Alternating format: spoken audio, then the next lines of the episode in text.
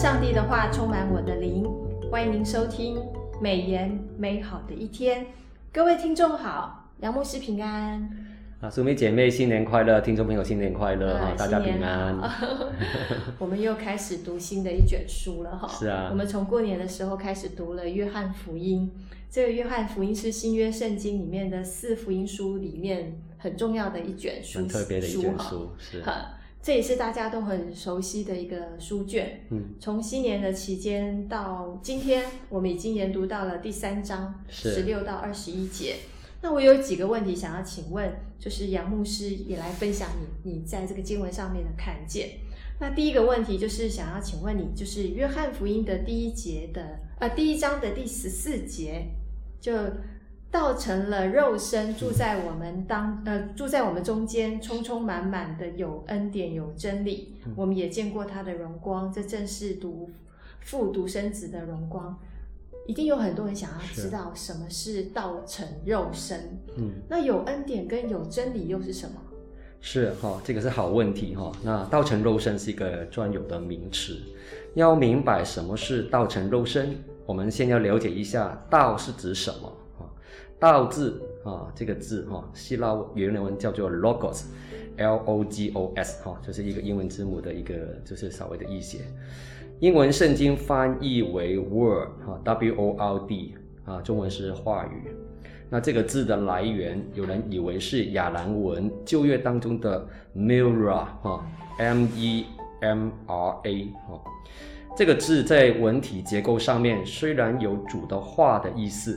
但实质上是主啊，跟主这个字哈同同样的字义的，这个字不可能源于希腊哲学哲学哈，因为许多希腊哲学家把这个字用来指道理的理哈理这个字啊，它的意思就是呃建构宇宙的力量，那也就是说宇宙的普遍性的规律。神在此观念中是没有地位的。那对希腊人来讲啊，这个字是指思想，它背后的道理、智慧表达出来的话语，以及宇宙间万物所本的道。因此，约翰开宗明指道就是神。约翰福音一章一节提到的这个启示，不会被当时的希腊人所接受的。而作者约翰更震撼地指出，道就是天父的独生子耶稣基督。约翰福音一章十四节跟十七节有说出来哈。那约翰称耶稣为道，意思就是说他是神在圣经里所有启示的化化身。由此观之，唯有接受耶稣的人才完全尊重律法。约翰福音一章十七节提到，这是当时的犹太人从来不会想到的事。那我们再来看一看，回头看这个什么是道成肉身哦？好，简单来说就是神成为人。道成肉身的意思是耶稣降生啊，他是他是一位神哈，神成为人的样子哈。那在这样的一个启示里面，那就是让我们知道基督耶稣的神人两性啊，就是一个很重要的基督论。嗯，他不是半人半神。而是完全的人，完全的神。那除了具有 one hundred percent 人性，也有 one hundred percent 的神性。哦，就是我们可以参考哥罗西书二章九节有提到这方面。耶稣来以前，人只可以局部的认识上帝；他来了以后呢，人就可以全面的认识神了。因为神借着耶稣让人看得见，并且可以触摸得到。美言作者温永生牧师在二月四号的研经释义也补充说明说，约翰还说我们见过他的荣光，啊，这与他在约翰一书一章一节所写的一致。那那边提到说，论到从起初原有的生命之道，就是我们所听见、所看见、亲手看过的哈，亲眼看过的、亲手摸过的。这样的见证戳破了当时候流行的一种在教会界里面的叫做诺斯底主义，它叫做幻影说，啊，认为耶稣只是一个幻影哈，没有真正来到世上。那道成肉身的启示，也把当时的希腊哲学家所强调的理念，乃是眼不能见的，是永恒的想法分别出来，也同时光照了当时的犹太人。他们从来不会想到神可以成为人。那我们呢，再来看一下，有恩典有真理哈，一章十七节所提到的是指什么呢？那当神在出埃及记三十三到三十四章中向摩西显现的他的荣耀的时候，他的荣耀，他这边出埃及记三十四章六节提到说，满有历月的慈爱与历月的信实，和本翻译为有丰盛的慈爱和诚实。那这句话其实也可以翻译成为什么呢？听一听，其实很有意思哦。蛮有恩典与真理，哦，跟我们这边写的一模一样。门徒就像从前的摩西一样，哦，参考一下哥林多后书三章六到十八节，看见了神的荣耀，而这一次是借着耶稣彰显出来。本卷福音书逐渐的啊，揭示了什么呢？耶稣的荣耀是透过他的神迹来彰显的哈。约翰福音二章十一节提到一个神迹，是第一个神迹，是迦拿婚宴水变酒的神迹。哦，你记得摩西第一个神迹是什么吗？水变成什么？血。对，哈，是一个对应的哦，很有意思哈。那但最重要的彰显还是十字加上耶稣。死在上面流血了哦，那是耶稣至大的爱的流露哈。约翰福音十二章二十三到三十三节，神以公义与慈爱待人。摩西强调神的律法和公义，耶稣强调的是神的怜悯、慈爱和宽恕。摩西只颁布了律法，耶稣则来成全了律律法哈，就是马太福音五章十七节所提到的。是。所以这个有恩典有真理，真理跟恩典是相随的。是的，是。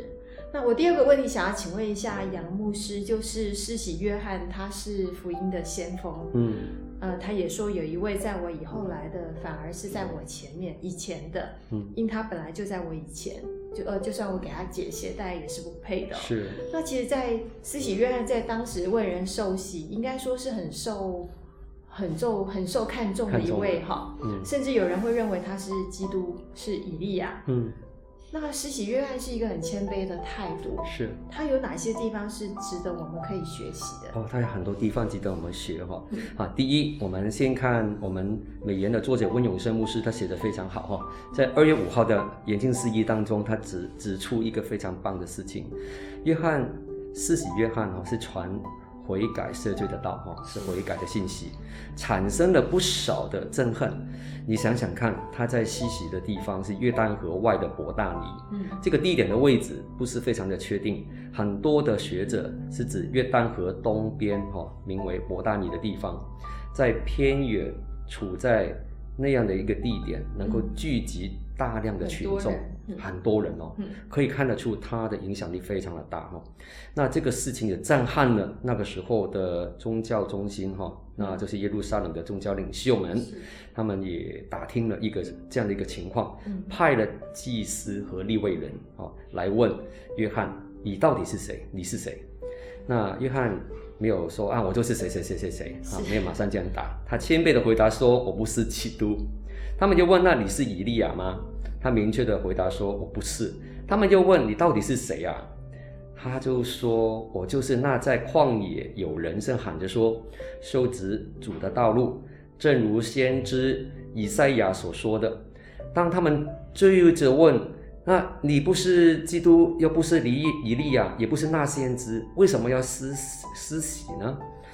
那如果我是当时候的施洗约翰，我也许会感到很不耐烦了哈，对，而且可能也会生气的。是，但是约翰没有生气，没有不耐烦，他很有耐心的回答说：“那在我以后来的，我给他解鞋带也不配啊。”就是一章十九到二十六节提到的。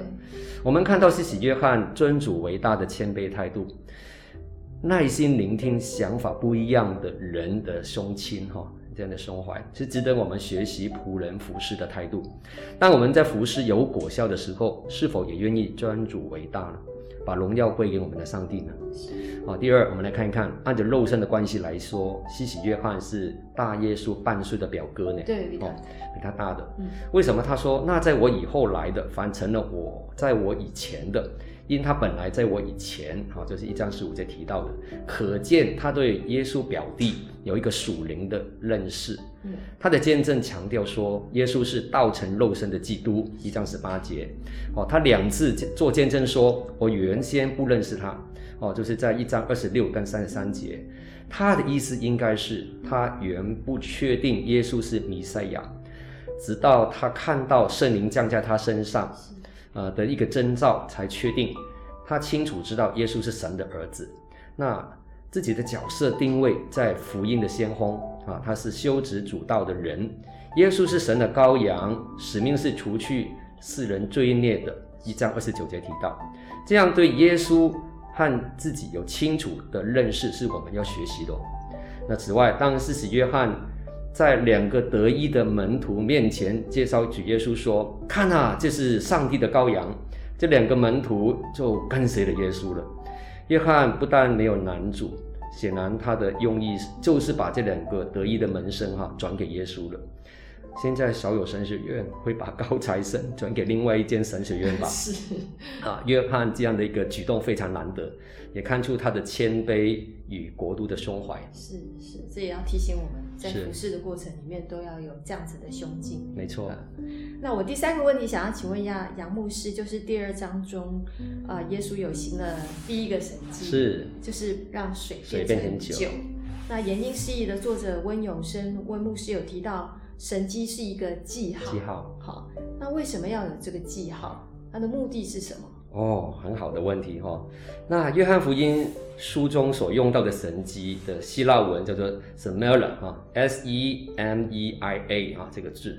那它是有重要的记号、重要的标记的意思，就是 sign 啊，S I G N 哈。那作者约翰记下来有七个在约翰福音出现的神迹。来标记耶稣是基督，是神的儿子啊，就是在约翰福音二十章三十到三十一节提到的哈。人可以从这些重要的标记 sight 当中认识耶稣。尼哥底母，你记得他哈？他是一个犹太人的官，是法利赛人。他是在夜里来找耶稣的啊，怕别人发现哦他的身份。他就对耶稣说：“拉比就是老师啊，我们知道你是由神那里做老师的。”因为你所行的神迹，若没有神同在，无人能行。哦，就是第三章一到二节提到的，耶稣能够行神迹，表明他是从父神那里来的。哦，约翰福音五章三十六节，并有父在他里面。